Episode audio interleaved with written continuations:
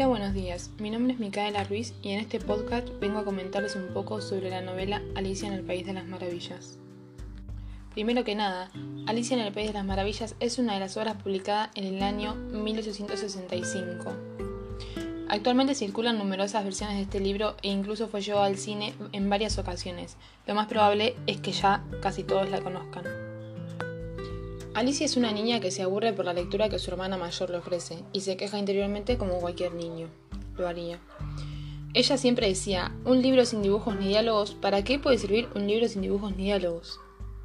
Somnoliente por la lectura y el color, ve pasar un conejo blanco de ojos rojos. Ay, ay, ay, ay, que llego tarde, decía el conejo mientras saca un reloj del bolsillo de su chaleco. La niña sale corriendo tras él, lo ve entrar dentro de una madriguera y lo persigue. Comienza a caer en un pozo profundo, pero lo hace muy lentamente. Cuando al fin aterriza, ve al conejo alejarse. Va tras él, pero no lo alcanza. Observa la niña, el lugar en el que se encuentra. Un vestíbulo rodeado de puertas, iluminado por lámparas, como único mobiliario divisa, una mesa de tres patas y sobre ella una diminuta llave. A partir de este momento es donde Alicia comienza a demostrar su torpeza en varias ocasiones. Primero que nada, Prueba la diminuta llave en todas las puertas. Obviamente que no se podía abrir ninguna.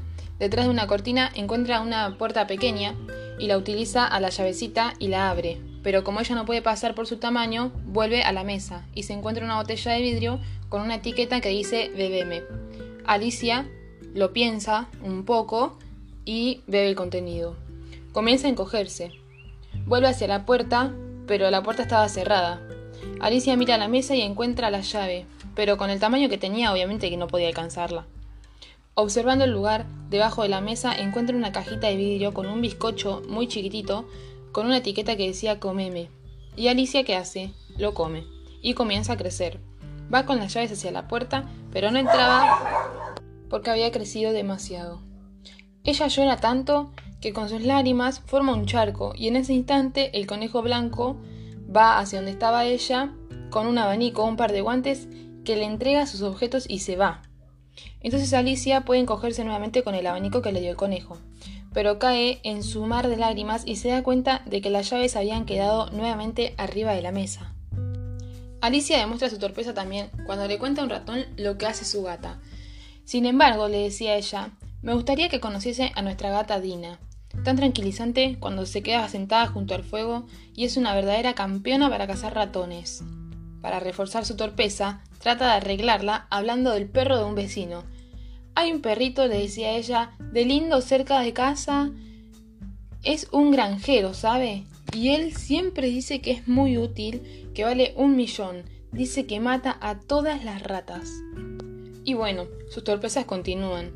En una reunión de animales, entre la que estaban los ratones y las numerosas diferentes aves extrañas, vuelve a hablar de su gata, ella les decía, Dina es nuestra gatita y es una campeona para cazar ratones, ustedes ni se imaginan. Y otra cosa, me gustaría que la vieran perseguir pajaritos, con decirles que se los come a todos en un segundo.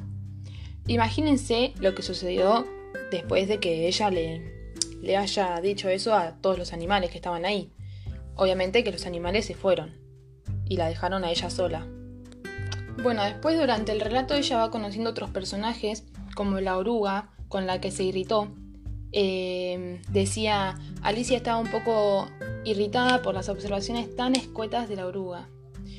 Luego de la oruga conoce a la duquesa, que arrulla a un bebé a su cocinera, que usa muchísima pimienta y arroja elementos a la duquesa y al bebé.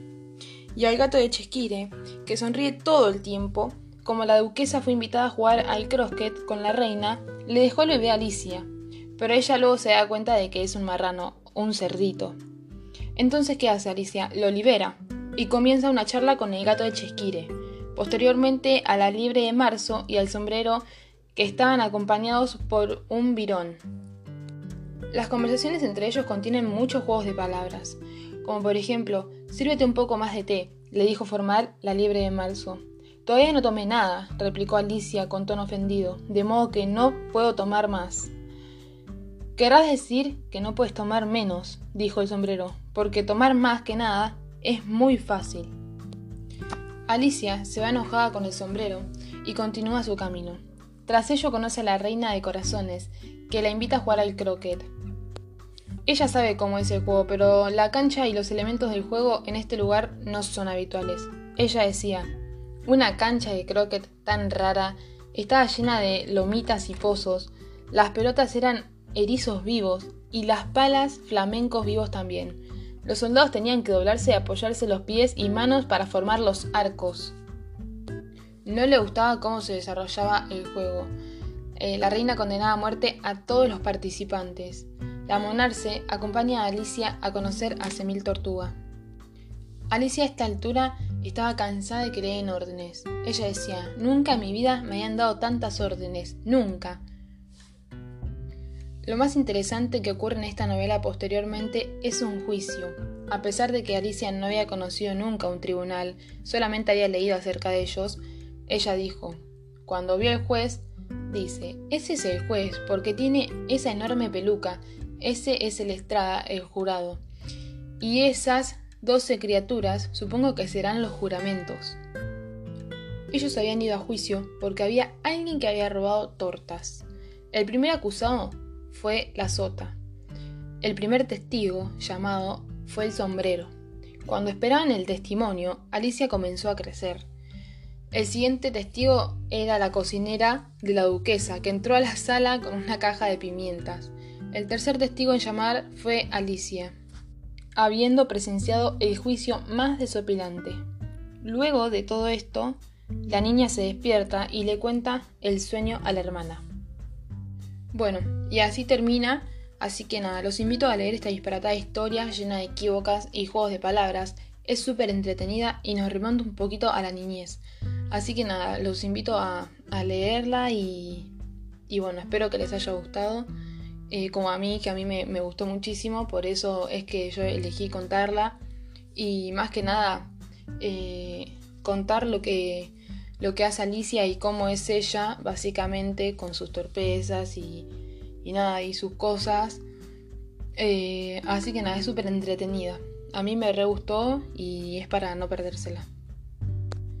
Gracias por haberme escuchado, les mando un saludo grande.